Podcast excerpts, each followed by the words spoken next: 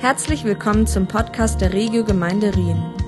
Wir hoffen, dass die Predigt von Michi Schneider dich persönlich anspricht und bereichert.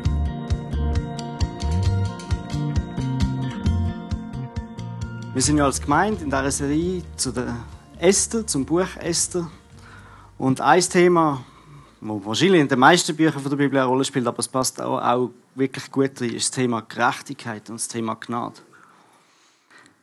Ist es gerecht, dass der König damals sich einfach beliebige können Frauen nehmen und sie wieder wegschicken und beliebig viele Frauen haben? Ist es gerecht gewesen, dass der Haman hat die Juden ausrotten Ist es gerecht gewesen, dass man am Schluss den Haman gehängt hat? Das ist vielleicht ein Extrembeispiel, aber Gerechtigkeit spielt überall in der Welt eine Rolle.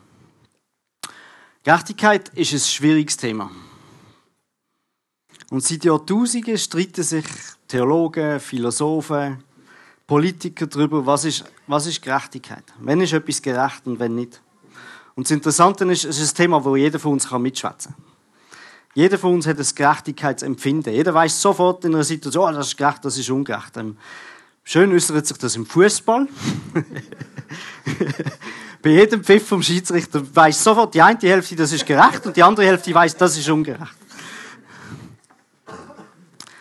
Und das Gerechtigkeitsempfinden von einem selber ist, ist oft sehr prägt, auch von wo man herkommt, von der Familie, von der Erziehung, von der Umgebung, von der Kultur, von der Ausbildung vielleicht. Und es kann sehr, sehr verschieden sein. Das Gerechtigkeitsempfinden ist extrem unterschiedlich und sehr persönlich. Jeder hat seine eigenen Ideen, was ein gutes Leben und ein gutes Zusammenleben ausmacht. Und das prägt maßgebend, wie ich für mich persönlich Gerechtigkeit definiere. Und das Interessante ist auch schwierig, wer hat jetzt die allgemeine Deutungshochheit, für was gerecht ist? Also wenn du etwas anderes empfindest als gerecht als ich, wer sagt jetzt, wer von uns recht hat? Ich will euch ein paar Beispiele zeigen, was ich meine damit, dass es nicht so einfach ist, ähm, zu verstehen, was ist jetzt gerecht.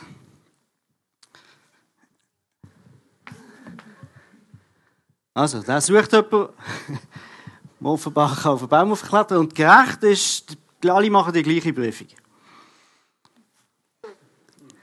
Also, wer findet, das ist ein gerechtes Auswahlverfahren? Niemand. Wer findet, das ist ungerecht? Sascha, wer findet, das ist ungerecht? Okay, aber auch nicht alle. Was ist mit denen, die jetzt nicht aufgestreckt haben? Ähm, wie ist jetzt das? Wie ist jetzt das, wenn da da jemand ist, ein Chef, der einen Mitarbeiter sucht und die Stellenbeschreibung von dem Mitarbeiter, den er sucht, ist auf einen Baum aufklettern?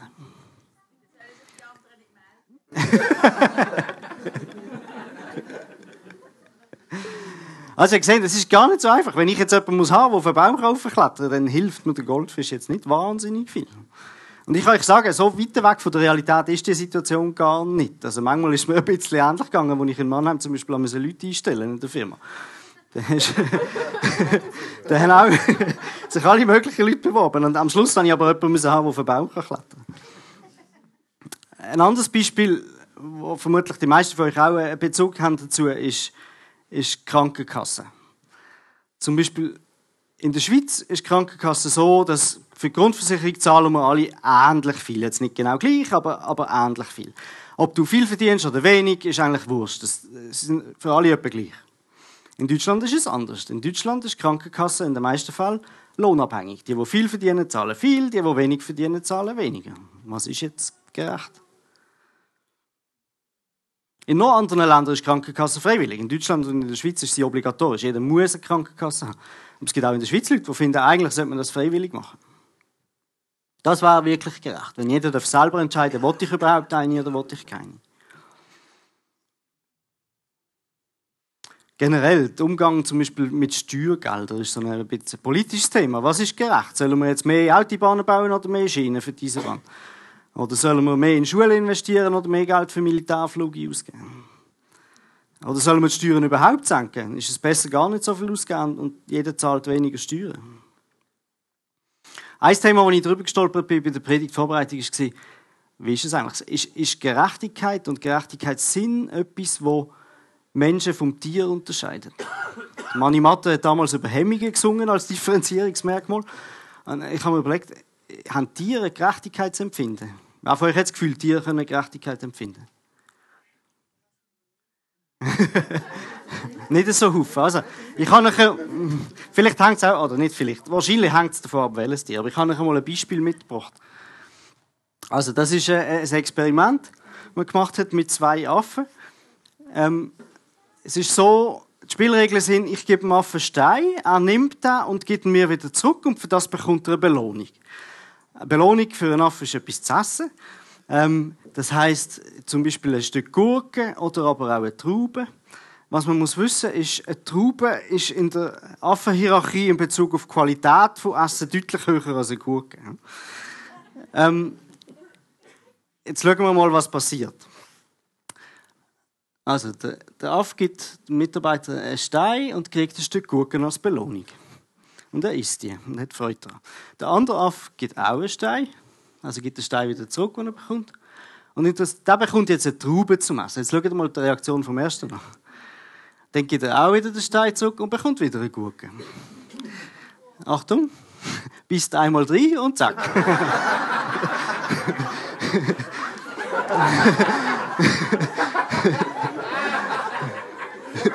Jetzt bekommt der andere wieder eine Traube. Und jetzt bekommt er nochmal einen Stein. Jetzt schaut er, liegt es am Stein. Jetzt testet er, ob der Stein in Ordnung ist. Gibt den Stein wieder zurück und bekommt wieder einen Gurke. Diesmal bist er nicht einmal mehr drin.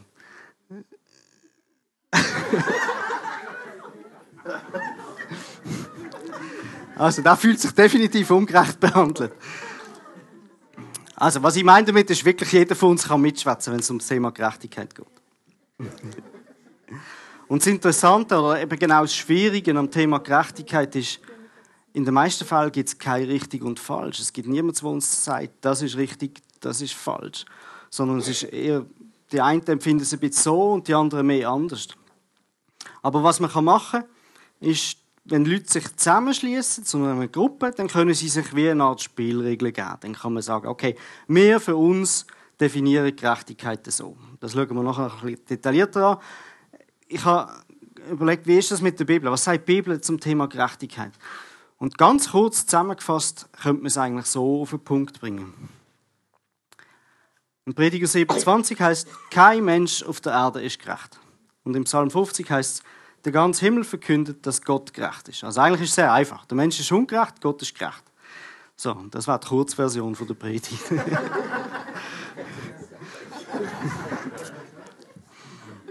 Also ich denke, das ist ein bisschen zu kurz. Also machen wir es doch gleich. Aber es ist enorm hilfreich, wenn man sich mit dem Thema ein bisschen länger und ein bisschen genauer auseinandersetzt. Weil das Thema Gerechtigkeit definiert eigentlich das Zusammenspiel von Menschen. Wie funktionieren Menschen im Umgang miteinander?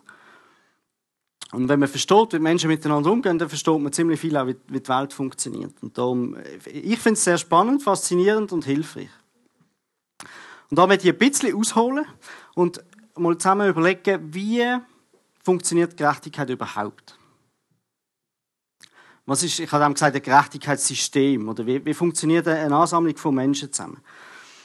Also ich habe vorher schon gesagt, wenn eine Gruppe von Menschen sich zusammentut, dann können sie sich gemeinsame Spielregeln geben.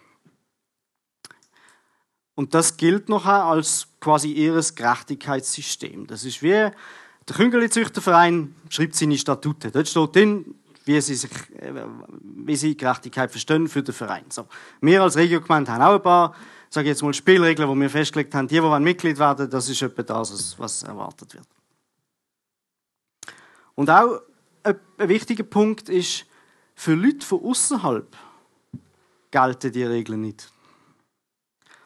Also die, die nicht Mitglied sind im Küngeli-Züchterverein, die müssen sich nicht an Statuten vom Küngeli-Züchterverein halten. Also das heißt, wenn ich eine Gruppe von Menschen habe, die sich Spielregeln gibt, gilt die Spielregeln für die, die drin sind, aber für die, die draußen sind, eigentlich nicht. Jetzt ist aber so, allein Regeln haben, langt nicht. Jetzt gibt es noch ganz kurz einen Exkurs für, für die alle, die im Staatskunden Fensterplatz haben. also was es eigentlich braucht im Zusammenhang mit, mit geregeltem Zusammenleben sind ein paar verschiedene Elemente. Erstens, ich muss die Regeln haben, das haben wir jetzt schon gesagt. Zweitens muss, muss man schauen, dass die Regeln umgesetzt werden und ein Stück weit auch überprüft werden. Das heißt, wenn, wenn man Regeln hat und, und man schaut nicht, ob die Leute sich daran halten, dann sind die Regeln auch nicht viel wert. Und dann manchmal ist es schwierig. Manchmal sind die Regeln nicht so ganz klar. Dann braucht es manchmal noch ein Element, das so abwägen kann. Was ist jetzt? Ist es jetzt links richtig oder rechts? Wenn sich nicht an die Regeln, oder Leute, die sich gar nicht an die Regeln halten, braucht es auch irgendwie ein Element, das eine Konsequenz hat. Also man kann dem Strophe sagen. Aber Leute, die sich nicht an die Spielregeln halten, müssen irgendwie eine Konsequenz spüren davon, weil wenn man das nicht hat, dann haltet sich irgendwann, oder ziemlich bald, auch niemand mehr dran. Und jetzt, wenn man anschaut, wie ein Staat funktioniert, oder was sich äh, etabliert hat über Tausende von Jahren, ist, will der Mensch in sich nicht gut ist, sondern eigentlich böse. Hat man herausgefunden, es gibt Stabilität, wenn man die verschiedenen Gewalten trennt. Das nennt man Gewaltentrennung. Das ist so ein bisschen die Basis von einer Demokratie. Also ich habe jemanden, der Gesetze schreibt, ich habe jemanden, der sie umsetzt, der dazu schaut, ich habe Polizisten, die dafür schauen, dass man sich daran hält und ich habe das Gericht, das abwägt in Zweifelsfällen. Was passiert, wenn man die Sachen nicht trennt und denkt, ja, das kann auch jemand alles aufs Mal machen, das sieht man in Diktaturen. Das ist, der Mensch ist nicht geschaffen dazu. Innerlich funktioniert das irgendwie nicht. Das, das, das artet dann aus. Und interessant ist zum Beispiel etwas vom Ersten, was der Hitler damals gemacht hat, als er ähm, an die Macht kam, ist, ist das Parlament entmachtet. Er hat die gesetzgebende Kraft hat er selber haben. Ich will selber Gesetze schreiben und will sie umsetzen und will dazu schauen. Das ist, wenn, wenn man die drei Mächte auf sich vereinbart, dann hat man die totale Kontrolle. Und weil der Mensch böse ist, geht das dann meistens schief. Ganz im Gegensatz dazu ist es umgekehrt bei Gott. Wenn man anschaut, was ist, welche Rolle spielt Gott in dem Ganzen drin, hat Gott alle drei Rollen. Gott ist der weise Gesetzgeber, er ist der mächtige Herrscher und er ist der gerechte Richter. Gott kann die drei Rollen in Personalunion auf sich vereinen, ver, ver, vereinbaren. ähm, beim Mensch funktioniert das nicht, bei Gott funktioniert das. Der Unterschied ist der Charakter. Gott ist allwissend, allmächtig, wahrhaftig, lieb, treu, geduldig, gütig, gnädig, barmherzig, aber auch gerecht, eifersüchtig und zornig, wenn es darauf ankommt. Weil Gott alle diese Eigenschaften in sich vereint, kann er alle drei Funktionen auch so ausüben. Jetzt gehen wir einen Schritt weiter und schauen, wie funktioniert Gerechtigkeit? Wie kann man Gerechtigkeit definieren? Das ist eben ein Thema, das schon lange sich viele Leute damit beschäftigen. Ähm, ich musste irgendwie das eindampfen auf eine vernünftige, einfache Variante von Erklärung, sonst werden wir nie fertig einer, der das gut auf die Reihe gebracht hat, aus meiner Sicht, ist der Aristoteles, der griechische Philosoph. Er hat eine Art Gerechtigkeitskonzept entwickelt und das würde ich mit euch, die, die, die oberste Level von dem würde ich gerne mit euch schnell anschauen. Der Aristoteles hat unterschieden zwischen einer allgemeinen und einer besonderen Gerechtigkeit. Die allgemeine Gerechtigkeit bezieht sich vor allem auf, auf moralische Rechte und Pflichten, die Menschen äh, haben, wenn sie im Wechselspiel zueinander stehen. Es geht um die Regelung von Konflikten, die unter Menschen entstehen und, und wie man Vor- und Nachteile zwischen Menschen regelt. Und auf der besonderen Gerechtigkeit tut er nochmal weiter unterscheiden. Und zwar auf der einen Seite nennt man das austeilend oder dis Oh, jetzt ist es verkehrt. Sorry. Also, es ist ein bisschen verwechselt, aber es macht nichts. Wichtig ist, die latinischen Begriffe sind für mich einfacher als die deutschen. Es gibt die kommutative Gerechtigkeit und die distributive Gerechtigkeit. Kommutativ heißt, man kann es tauschen und es bleibt gleich. Distributiv heißt, man tut es verschieden verteilen. Kommutative Gerechtigkeit fordert, dass man alle Leute genau gleich behandelt. Dann ist es gerecht. Unabhängig davon, wie die Menschen jetzt persönlich, finanziell, politisch gestellt sind. Gleichbehandlung. Also eine gerechte Situation ist, wenn man alle Menschen gleich behandelt. Zum Beispiel, einfaches Beispiel. Ein Kuchen. Jeder bekommt ein gleich grosses Stück. Unabhängig davon, wie viel jemand zum Kuchen beim Backen beitragen hat. Oder ganz fundamental, vor dem Gesetz ist jeder Mensch gleich. Das ist kommutative Gerechtigkeit. Und dann gibt es die distributive Gerechtigkeit. Da geht es darum, jedem Mensch so viel geben, wie einem aufgrund von einer Einschätzung zusteht oder Sinn macht. Oder Nachteil zum Beispiel ausgleichen. Jemand, der nicht so viel kann, muss dann auch weniger oder ähm, wird weniger verlangt. Beim Kuchen wäre das aber umgekehrt auch, jeder bekommt so viel, wie er beitragen hat. Jemand, der viel geschafft hat, um den Kuchen zu machen, kriegt ein grosses Stück. Jemand, der wenig daran geschafft hat, kriegt ein kleineres Stück. Oder wenn es um Geld geht, zum Beispiel, wenn man investiert, der, der mehr investiert hat in eine Firma, kriegt auch mehr Geld wieder zurück, zum Beispiel. Ein biblisches Beispiel von distributiver Gerechtigkeit ist der Auftrag an Gemeinden, Witwen und Waisen versorgen. Also die, die nicht so viel haben, zu denen soll man schauen. Manchmal ist es intuitiv klar. Denn in diesem Fall ist kommutative Gerechtigkeit richtig und in einem anderen Fall ist distributive Gerechtigkeit richtig. Aber ihr habt schon gesehen am Anfang mit dem ersten Bild von den Tieren, ganz so einfach, wenn was jetzt richtig ist, ist es dann doch nicht. Ich will nochmal ein Alltagsbeispiel nehmen, um euch zu zeigen. In der Schweiz zahlt man zum Autobahnfahren zahlen alle gleich viel. Egal, ob du einen Tag fährst oder das ganze Jahr fährst, egal, ob du viel fährst oder wenig fährst. Du zahlst einmal die Autobahnvignette. In Frankreich und in Italien zahlt man, je nachdem, wie viel man fährt. Also es gibt Autobahnabschnitte, wo man muss zahlen pro Kilometer. Oder einfach für eine gewisse Distanz. Die, die viel fahren, müssen viel zahlen, die, die wenig fahren, müssen wenig zahlen. Was ist jetzt gerechter? In der Schweiz hat man entschieden, es ist gerecht, wenn es für alle gleich ist. In Frankreich, Italien hat man entschieden, es ist gerechter, wenn es unterschiedlich ist. Es gibt nochmal zwei Gerechtigkeitstheorien, die das schön veranschaulichen. Es tut mir leid, noch zwei, nochmal zwei komplizierte Wörter. Aber das sind zwei Begriffe, die mir wahnsinnig geholfen haben, das Ganze zu verstehen. Das eine ist der sogenannte Utilitarismus und das andere ist der Libertarismus. Es geht in eine ähnliche Richtung. Der Utilitarismus, kannst du die nächste Folie gehen, Kathi? Der strebt danach, dass man das Wohlergehen der Gesellschaft als Ganzes maximiert bei etwas. Hingegen der Libertarismus schaut, dass man die Freiheit vom Einzelnen maximiert. Was bedeutet das? Und wenn ist was gerecht? Ich nehme nochmal ein Beispiel, das wahrscheinlich alle können damit identifizieren. In der Schweiz probiert man im Verkehr, auf der Autobahn wieder, die Anzahl Verkehrstote zu minimieren und die Anzahl Staus minimieren. Oder generell die Zeit, die die Leute in den Stau verbringen, zu minimieren. Und das macht man, indem man Geschwindigkeit begrenzt. In Deutschland ist es anders. Dort ist die Freiheit vom Individuum wird höher gewichtet und man sagt, es gibt Autobahnabschnitte auf jeden so schnell, wie er will oder kann. Oder das Auto kann. Also das eine ist utilitaristisch, das andere ist libertaristisch. Was ist jetzt besser? Jeder, wie er gerade meint. Was ist gerecht? Ich glaube, es gibt keine finale, klare Festlegung, wo man sagt, das ist gerecht, das andere ist ungerecht. So gibt es ganz Haufen weitere Beispiele. Eines aus dem Alltag der Dorte ist zum Beispiel äh, Schüler. Wie tut man Schüler gerecht behandeln, wenn es um Prüfungen geht? Kriegen schwache Schüler mehr Zeit, um die gleiche Prüfung zu schreiben wie starke Schüler? Das nennt man Nachteilsausgleich. Ist jetzt der gerecht oder ist der ungerecht? Jetzt noch ein bisschen äh, eins von diesen typischen moralischen Dilemma, einfach um euch ein bisschen vor Augen zu zeigen, dass das schon im Alltag eine grosse Rolle spielt. Stellt euch vor, es ist ein Flug, der fliegt, der entführt wird. Dort sitzen 200 Leute. Der Entführer will das Flug abstürzen auf ein vollbesetztes Fußballstadion mit 30.000 Leuten.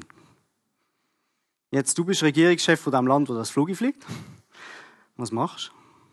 Musst jetzt entscheiden, zum Beispiel, ob du Militär der Auftrag ist, das Flugzeug abzuschießen. Ist es richtig, die 200 Leute im Flugzeug zu töten, um die 30.000 im Stadion vermutlich zu retten? Oder ist das falsch? Ist es generell falsch, Menschen per Befehl töten zu lassen? Und das ist ein Dilemma. Das ist jetzt vielleicht ein bisschen abstrakt, ähm, konkreter, auch sehr ähm, real, immer mehr selbstfahrende Auto. Du bist Programmierer bei Tesla. Und jetzt, das Auto kommt in eine Situation, wo die Sensoren feststellen, oh, es kommt mir ein kleines Kind vor das Auto. Ich, es lenkt nicht mehr zum Bremsen. Das hat, kann ich ausrechnen. Aber ich könnte ausweichen. Das Problem ist, die Sensoren haben auch festgestellt, dort wo ich noch ausweichen kann, dort ist ein älteres Ehepaar. Was soll jetzt die Software entscheiden vom selbstfahrenden Auto? Ich kann einen Zufallsgenerator reinmachen, aber.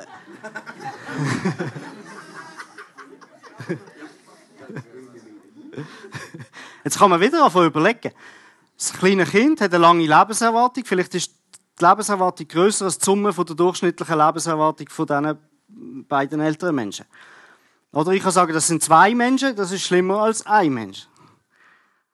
Es gibt keine richtige und falsche Antwort auf, auf diese Art von Fragen. Was steht in der Bibel zu diesen Themen? In der Bibel hat es Beispiel für distributive Gerechtigkeit. Zum Beispiel, Gott misst die Menschen mit unterschiedlichem Maßstab, je nachdem, ähm, was er dir an, an Gaben oder Versorgung zu erkommen hat. In, in Lukas 12, 48 heißt es, wem viel gegeben wurde, von dem wird viel gefordert. Und wem viel anvertraut ist, von dem wird man umso mehr verlangen. Also wer viel hat, von dem wird auch viel gefordert. Das ist ein Beispiel für distributive Gerechtigkeit.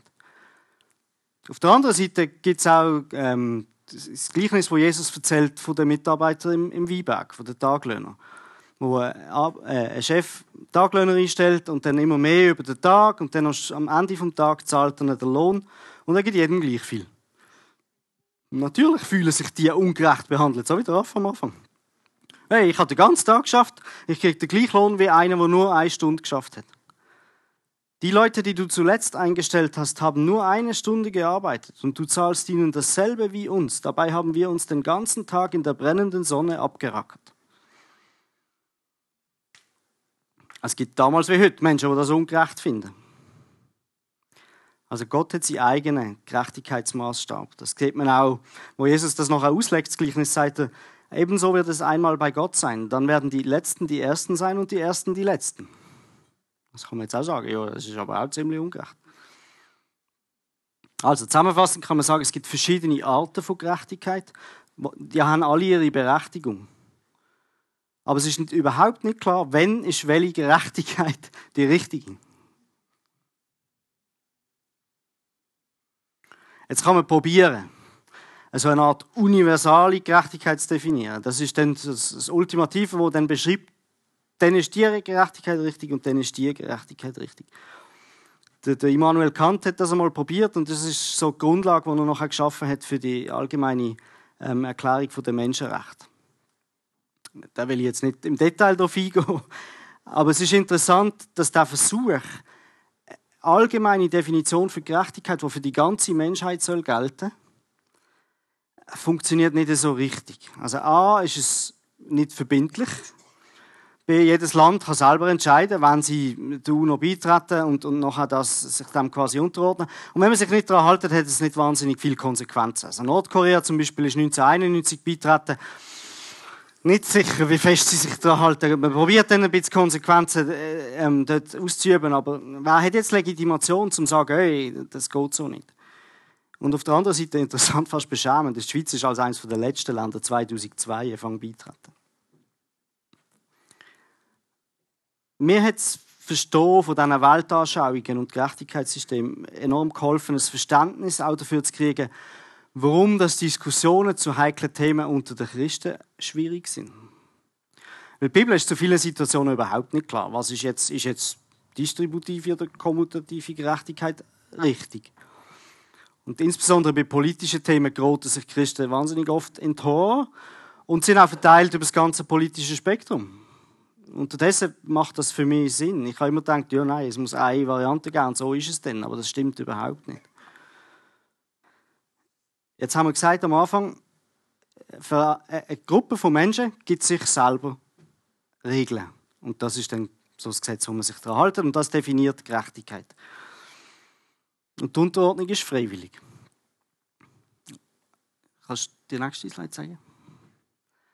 Jetzt ist aber so, wenn sich Menschen nicht daran halten dann kann man sie zum Beispiel ausschließen. Also im Verein, wenn sich jemand nicht an die Spielregeln will kann man sagen, gut, dann tut es leid, dann darfst du bei uns nicht mitmachen. Jetzt gibt es aber Situationen, wo das nicht so einfach ist. Wenn du als Schweizer in der Schweiz bist und dich nicht an das schweizerische Gesetz willst halten, kann man nicht einfach sagen, ja, du musst jetzt gehen. Also, ihr seht, das ist ein schwieriges Problem zum, bei dem Fall, der jetzt ständig in der Zeitung ist, mit dem äh, jungen Mann, der sich wahnsinnig schwer tut, sich an Gesetz zu halten. Ähm, und dann ist der, Kommentar in der Zeitung ist ganz interessant. Da heißt ganz viel, was schreiben, ja, ja, einfach ausweisen. Aber das ist Schweizer, da kann man nicht einfach ausweisen. also es gibt, es gibt Situationen, wo es die Systemgrenze nicht gibt. Next one wo, wo man nicht einfach kann sagen ja, für die, die drinnen sind, für die gilt es und für die, die draußen sind, gilt es nicht. Und wenn einer nicht tut, dann muss er halt raus. Sondern es gilt, für, für die Schweizer gelten die Schweizer Gesetze. Oder für die Leute, die in der Schweiz sind, gelten die Schweizer Gesetze. Jetzt kann man die Gruppe noch ein bisschen grösser spannen, wenn man sagt Menschheit. Alle Menschen zusammen auf der Welt. Dann wird es schwierig mit ausschließen. Spätestens dann. Also vielleicht kommt daher der Ausdruck, jemand auf den Mond schießen oder so. wenn jetzt jemand nicht mehr mitspielen will, sich grundsätzlich nicht an die, die grundlegendsten äh, moralischen ähm, Ideen halten, was kann man machen mit so jemandem? Das Einzige, was übrig bleibt, haben wir schon vorher gesehen, ist eigentlich bestrafen. Nachher. Aber die Frage ist, mit welcher Legitimation? Weil er hat sich nie verpflichtet, sich daran zu halten. Er hat sich nicht freiwillig untergeordnet, sondern man hat einfach gesagt, ja, das ist jetzt, wir erwarten das einfach. Und genauso mit dieser Legitimation kann man sagen, nein, für mich gilt das nicht, ich will mich nicht daran halten. Wenn man überlegt, woher könnte jetzt so Gesetze kommen, die für alle Menschen gelten, die definieren, was ist Gerechtigkeit für alle Menschen. Sie könnten aus der Natur kommen, man könnte das aus der Natur abschauen. Das ist meistens nicht so hilfreich. In der Natur gilt fressen und gefressen werden. Der Stärker ist, ist der, der gewinnt. Oder eben durch Menschen geschaffen. Menschen können sich zusammentun und sagen, wir definieren jetzt für uns Spielregeln. Aber das Problem ist die Verbindlichkeit. Warum soll, wenn du und, und äh, wenn jetzt ein paar von euch das machen, wieso sollen die für mich gelten? Ich habe mich nie dazu verpflichtet, das nachher zu akzeptieren. Also muss ich mich eigentlich gar nicht an die Spielregeln halten. Und die dritte Variante ist, sie kommen von außen. Also quasi überirdisch, außerirdisch. Das wäre dann zum Beispiel Gott. Gott gibt der Menschheit Spielregeln. Und sagt, ich erkläre die für alle Menschen verbindlich. Dann kannst du schon sagen, ja, ich will das nicht, das interessiert mich nicht. Das ist okay, aber es hilft dir nicht. Natürlich gibt es viele Menschen, die sich nicht, wenn man jetzt an Gott glaubt, kann man sagen, ja, ich glaube, Gott hat uns die Spielregeln gegeben und es ist gut, sich daran zu halten. Natürlich gibt es einen Haufen Leute, die sagen, nein, das interessiert mich nicht. Und ich, ich schaue die nicht als verbindlich an. Das ist dann die Ursache für, für viel eben auch Fehlverhalten, das man sieht. Und umgekehrt, wenn es keinen Gott gibt, gibt es keine Möglichkeit zu sagen, das ist falsch und das ist richtig. Ich kann nur sagen, ja, das mag ich oder das mag ich weniger. Also Gott ist eigentlich die einzige moralische Instanz, die wirklich kann sagen das ist gerecht, das ist ungerecht. Alles andere ist für, für dich vielleicht verbindlich, aber für mich nicht. Wenn Gott nicht existiert, sind alle moralischen Entscheidungen bedeutungslos. Natürlich leben viele Menschen so, dass es besser ist, Frieden zu haben, statt Krieg zu führen. Die Wahrheit zu sagen, statt zu liegen. Oder sich um jemanden kümmern, statt zu zerstören. Aber wenn es keinen Gott gibt, wer sagt mir denn, dass das eine besser ist als das andere? Wir können zwar darüber diskutieren, aber eigentlich ist es umsonst. Das hilft eigentlich gar nicht. Es spielt im Grunde genommen gar keine Rolle. Also die einzige sinnvolle, funktionierende Lösung ist tatsächlich, etwas von außen zu haben, wo einem Spielregeln definiert und wo aber auch richtet, wo der Richter ist, wo dafür schaut, dass es eingehalten wird, wo dafür schaut, dass Leute, die sich nicht daran halten, entsprechend behandelt werden. Und das ist der Text. So, das war die Einleitung für die Predigt. das ist der Text, wo der Paulus im Römerbrief im Kapitel 3 schreibt. Keiner ist gerecht, auch nicht einer. Keiner ist klug, keiner fragt nach Gott. Alle sind vom richtigen Weg abgewichen. Keinen einzigen kann Gott noch gebrauchen. Keiner handelt so, wie es gut wäre. Nicht ein einziger. Die ganze Welt ist vor Gott als schuldig erwiesen. Denn auch durch das Befolgen von Gesetzesvorschriften steht kein Mensch vor Gott gerecht da. Das Gesetz führt vielmehr dazu, dass man seine Sünde erkennt. Welchen Schluss sollen wir daraus ziehen? Etwa den, dass Gott ungerecht ist, wenn er seinen Zorn über uns hereinbrechen lässt? Nein, niemals. Sonst wäre es ja undenkbar, dass Gott die Welt richten wird. Das ist, nicht so ein einfacher Text, aber ich habe das probiert, so ein bisschen zu strukturieren, ähm, was das eigentlich Schritt für Schritt bedeutet, der Paulus hier aufzählt. Man kann sagen, erstens, Gott ist der, der Gesetz gibt. Er hat den Menschen Gesetz oder Gebot gegeben, damit sie erkennen, was Gott unter Gerechtigkeit versteht. Zweitens, Gott ist der Richter. Er sorgt für Gerechtigkeit. Im Römer 2, 5, 6 heißt es, wenn Gott sich als der gerechte Richter zeigt, wird jeder bekommen, was er verdient hat. Drittens, wenn wir das Gesetz anschauen, stellen wir fest, niemand von uns kann es einhalten. Alle Menschen handeln ungerecht. Kein einziger kann Gottes Gebote einhalten. Alle Menschen verstoßen ständig dagegen. Römer 4,15. Tatsächlich bringt uns das Gesetz nichts als Gottes Zorn ein. Viertens. Gott wird Gericht halten. Psalm 96, 13. Ja, er kommt, um auf der Erde Gericht zu halten. Und fünftens. Wenn Gott im Sinn von juristisch gerecht, also ich halte mich ans Gesetz und die, die sich nicht daran halten, die werden bestraft. Wenn Gott gerecht richtet, dann heißt das, alle Menschen sind schuldig und alle sollten bestraft werden. Jetzt ist das eine Art Dilemma für Gott, weil eigentlich ist er der Schöpfer, der uns geschaffen hat, der uns ähm, liebt und wo, wo will gütig sein zu uns und barmherzig.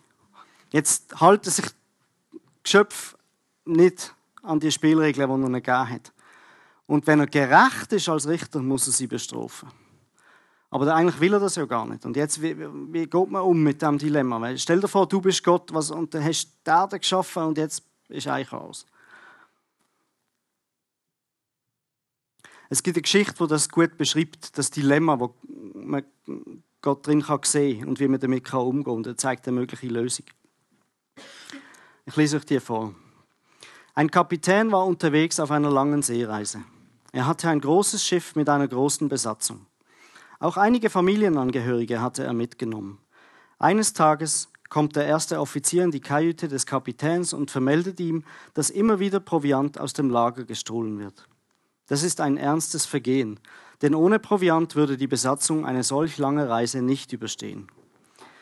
Der Kapitän ordnet an, dass jeder, der beim Proviantdiebstahl erwischt wird, an den Mast gebunden und ausgepeitscht werden soll.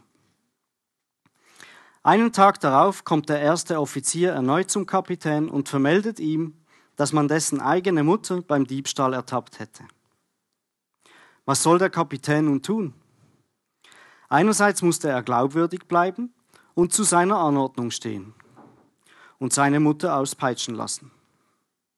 Andererseits liebte er seine Mutter sehr und wusste, dass sie die Peitschenhiebe wohl nicht überstehen würde. Die ganze Mannschaft erwartete gespannt die Entscheidung des Kapitäns. Am nächsten Tag gibt er bekannt, dass die Bestrafung wie angekündigt durchgeführt werden soll. Seine Mutter wird an den Mast gebunden und die Auspeitschung beginnt. In dem Moment, wo der erste Peitschenhieb seine Mutter getroffen hätte, wirft sich der Kapitän vor seine Mutter und nimmt an ihrer Stelle die Hiebe hin. Nur so konnte er der Gerechtigkeit Genüge tun und gleichzeitig seine Mutter retten. Der Paulus beschreibt eigentlich genau diese Situation auch im, im Römerbrief, wo er schreibt, denn alle haben gesündigt und in ihrem Leben kommt Gottes Herrlichkeit nicht mehr zum Ausdruck. Und dass sie für gerecht erklärt werden, beruht auf seiner Gnade. Es ist sein freies Geschenk aufgrund der Erlösung durch Jesus Christus. Ihn hat Gott vor den Augen aller Welt zum Sühneopfer für unsere Schuld gemacht. Durch sein Blut, das er vergossen hat, ist die Sühne geschehen und durch den Glauben kommt sie uns zugute. Damit hat Gott unter Beweis gestellt, dass er gerecht gehandelt hatte, als er die bis dahin begangenen Verfehlungen der Menschen ungestraft ließ. Also wir sind Sünder, alle, wo Gottes gerechte Zorn und Strafe verdient haben. Aber Gott hat seinen Sohn geschickt, damit er an unserer Stelle die Strafe übernimmt. Er hat das Leben gelebt, wo eigentlich wir leben sollen. Er hat das Sagen erworben, wo ein solches vollkommenes Leben verdient. Und dann ist er ans Kreuz gegangen und hat so den Fluch auf sich genommen, wo eigentlich unser sündige, unvollkommene Leben verdient. Und wenn wir umkehren und an Jesus glauben, nimmt Gott die ganze Strophe, die eigentlich wir verdient haben, von uns weg, weil Jesus sie schon getragen hat. Er gibt uns die Ehre, wo Jesus durch sein gerechtes Leben und sein Tod eigentlich verdient hat. Gott liebt uns und handelt genau so, gerade so, als ob wir das gemacht hätten, wo Jesus gemacht hat. Das ist also Gottes Lösung für das Dilemma. Gott gibt uns nicht das, was wir eigentlich verdient hätten. Er ist eigentlich ungerecht. Jetzt wird es ein bisschen kompliziert. Gott, der gerechte Richter, ist eigentlich ungerecht, indem er nicht sich ans Recht haltet, sondern gnädig ist. Also Gnade ist eigentlich ungerecht. Das Ergebnis von diesem Prozess nennt man Erlösung. Der Paulus sagt, alle Menschen haben gesündigt und versagt, Gottes Herrlichkeit widerspiegeln, was eigentlich unser Auftrag wäre als Menschen. Und das Wort Erlösung steht für den Erlös von einem Sklav eigentlich. Also man kauft einen Sklav frei auf dem Sklavenmarkt zum Beispiel. Oder wenn ich etwas gehe, zurückholen, das ich verpfändet habe im Pfandhaus, dann tue ich es erlösen. Das ist Jesus, die Lösung, die Jesus uns, uns gibt, ist die gleiche, wie wo Gott das Volk Israel erlöst hat aus der Sklaverei in Ägypten. Stell dir vor, du sitzt als Anklagter im Gerichtssaal. Du weißt genau, du bist schuldig. Du wartest auf den Schuldspruch vom Richter und dann sagt der Richter Freispruch. Die Erlösung ist das, wo du kaum noch daran glaubt hast, dass sie möglich ist. Wo du gar nicht gehofft hast, dass, sie, dass du sie kriegst. Aber genau das ist das, was Jesus gemacht hat. Und das ist nicht eine einmalige Sache. Jesus hat das natürlich einmal gemacht, aber die, die Erlösung kriegst du nicht einfach einmal, sondern das ist ein, ein fortwährender Prozess, wo Gott dir, dir gnädig ist und die Beziehung zwischen dir und ihm reinigt und in Ordnung bringt. Das ist der Paulus.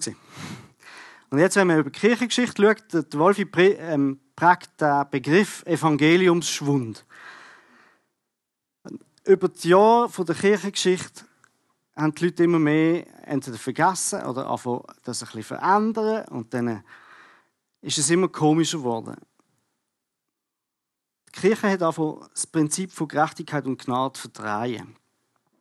Und es hat nach 1500 Jahren gebraucht, wie Martin Luther oder die anderen Reformatoren, die das wieder ein bisschen zurechtgerückt haben. Der Luther ist Mönch geworden, ist ins Kloster gegangen, weil er gedacht hat, wenn ich im Kloster bin, kann ich ein möglichst heiliges Leben führen. Und so kann ich mir die Erlösung von Gott verdienen.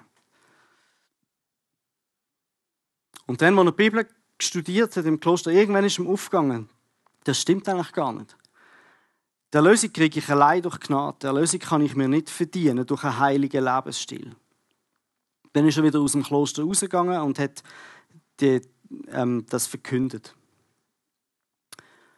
Und dann auf der anderen Seite ist interessant, was nachher passiert ist. Über wieder die Jahrhunderte, der Evangeliumsschwund ist immer noch da, hat auch die reformierte Kirche, die dann das eine Art wieder zurechtgerückt hat, ist dann wie auf der anderen Seite vom Ross geht.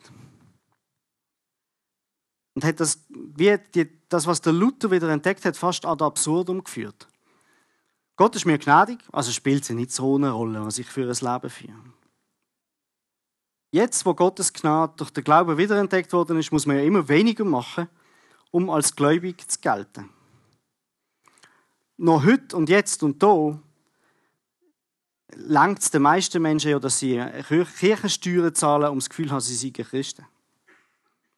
Also die Statistik sagt, in Europa gelten 70 Prozent der Bevölkerung als Christen und in Amerika sind es 80 Prozent. Also gut 400 Jahre jetzt nach dem Luther hat man Luther seine Lehre aufgedrüllt, einfach in die andere Richtung. Jetzt ist, äh, weil Gott ist ja gnädig, dann ist alles nicht mehr so wichtig. Mein Lebensstil spielt keine so große Rolle mehr. Und einer, der das sehr anprangert hat und wieder probiert hat, zurückzudrehen, ein Stück wie der Dietrich Bonhoeffer.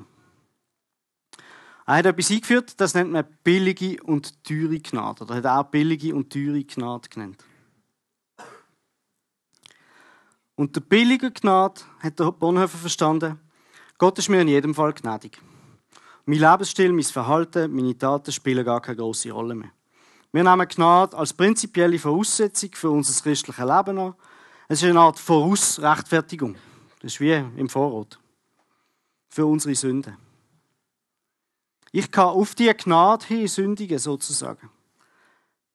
Weil die Welt ist sowieso gerechtfertigt durch Gnade. Ob ich an Gott glaube oder nicht, spielt eigentlich gar nicht so eine große Rolle. Mein, Lebensstil verändert sich gar nicht. Es bleibt alles beim Alten. Und ich darf sicher sein, dass Gottes Gnade mich bedeckt und rettet. Der Bonhoeffer schreibt, billige Gnade ist Predigt der Vergebung ohne Buße ist Taufe ohne Gemeindezucht, ist Abendmahl ohne Bekenntnis der Sünden, ist Absolution ohne persönliche Beichte. Billige Gnade ist Gnade ohne Nachfolge, Gnade ohne Kreuz, Gnade ohne den lebendigen, menschgewordenen Jesus Christus. Und das Verführerische an billiger Gnade ist, sie macht das Leben so einfach, so angenehm. Aber ich vermute, dass die meisten von uns immer wieder in die Fallen hineintappen. Also ich kann für mich schwätzen. Ich sündige immer wieder. Und dann habe ich das Gefühl, es ist ja nicht so schlimm. Ich kann Gott um Vergebung bitten. Und es ist alles wieder gut. Das führt dann so zu einer Bagatellisierung von, von der Alltagssünden. Verkehrsregeln nicht einhalten, ist nicht so wichtig. Interessant ist, Verkehrsregeln gelten immer nur für die anderen. Ich bin immer gerade die Ausnahme. Jetzt, äh, in dem Fall spielt es nicht so eine große Rolle. Aber wehe, bei euch den Hubi. In Mannheim zum Beispiel ist interessant, manchmal ist es billiger gewesen, das Auto ins Parkverbot zu stellen und einen Bus zu kriegen, als ins Parkhaus zu gehen. Das ist jetzt Homo economicus optimiert, oder? Jemand schwarz arbeiten, die Steuern zu sparen. Tramli fahren, ja, jetzt kommt wohl keine Kontrolle. Die Steuererklärung frisieren. Über andere lästern. Das sind Sachen, wo ich mir immer wieder selber dann finde und merke, nein, eigentlich will ich das nicht. Und dann ist es falsch zu sagen, es ist nicht so schlimm, Gott vergibt mir es ja sowieso. Das ist billige Gnade. Im Gegensatz dazu, wahre Gnade ist teuer. Sie ist aus zwei Gründen teuer. Erstens, sie ist Gott teuer gewesen. Sie hat Gott einen hohen Preis gekostet. Gott hat das Leben von seinem Sohn gegeben und hat uns damit die Erlösung ähm, zukommen Also, was Gott teuer ist, kann für uns nicht billig sein. Er hat seinen Sohn hingegeben für, für unsere Gnade. Und teuer ist Gnade auch, weil das Leben in der Nachfolge von Jesus eigentlich mit Opfern verbunden ist. Teure Gnade, und jetzt ist Hinweis auf die Gleichnis, wo Jesus erzählt, ist der verborgene Schatz im Acker, wo ein Mensch angeht und mit Freude alles verkauft, was er hat, um diesen Schatz zu kriegen. Oder die kostbare Perle, wo jemand alles gibt, damit er sie haben. Also das neue Leben ist zwar ein Geschenk, das wir kriegen, aber es wird uns trotzdem etwas kosten. Wenn wir anfangen, als Christen leben, dann wollen wir unser ganzes Leben Jesus unterordnen. Und das kommt mit Konsequenzen. Das ist nicht immer einfach und kostet seinen Preis. Das fängt an mit zum Beispiel mit Zeit, mit Geld und geht beliebig weiter. Also, wie ist jetzt das mit Gottes Gerechtigkeit? Können wir annehmen, dass Gott im Zweifelsfall immer Gnade vor Gerechtigkeit walten lässt? Das ist so die, die Situation vom Jona, wo er dort sitzt unter dem Gebüsch, wenn es heiß ist und wartet, dass Gott Ninive vernichtet als Stadt, weil er hat es ihm ja als Prophet gesagt. Und dann ist Gott gnädig und vernichtet die Stadt nicht und Jona ist frustriert. Man kann noch weitergehen. Man kann sagen, Gottes souveräne Gnade könnte man als willkürlich auslegen ist Gottes Gerechtigkeit in dem Sinne, also ein einziger Widerspruch. Er gibt ins Gesetz und dann ist er ein gerechter Richter und dann haltet er sich nicht dran und wenn er sich nicht dran haltet, ist völlig willkürlich. Ich glaube, man kann es so definieren. Man kann sagen, es gibt eine Art juristische Gerechtigkeit. Wenn Gott stur nach dem Gesetz richtet, ist er ein gerechter Richter, aus Sicht von juristischer Gerechtigkeit. Wir Menschen sind alle schuldig und sollten die entsprechende Strophe kriegen. Jetzt hat aber Jesus die Strophe schon auf sich genommen. Und jetzt kann Gott gnädig sein und gleichzeitig gerecht sein, dem, Gericht, ähm, ähm, dem Gesetz Folge leisten und trotzdem gnädig sein.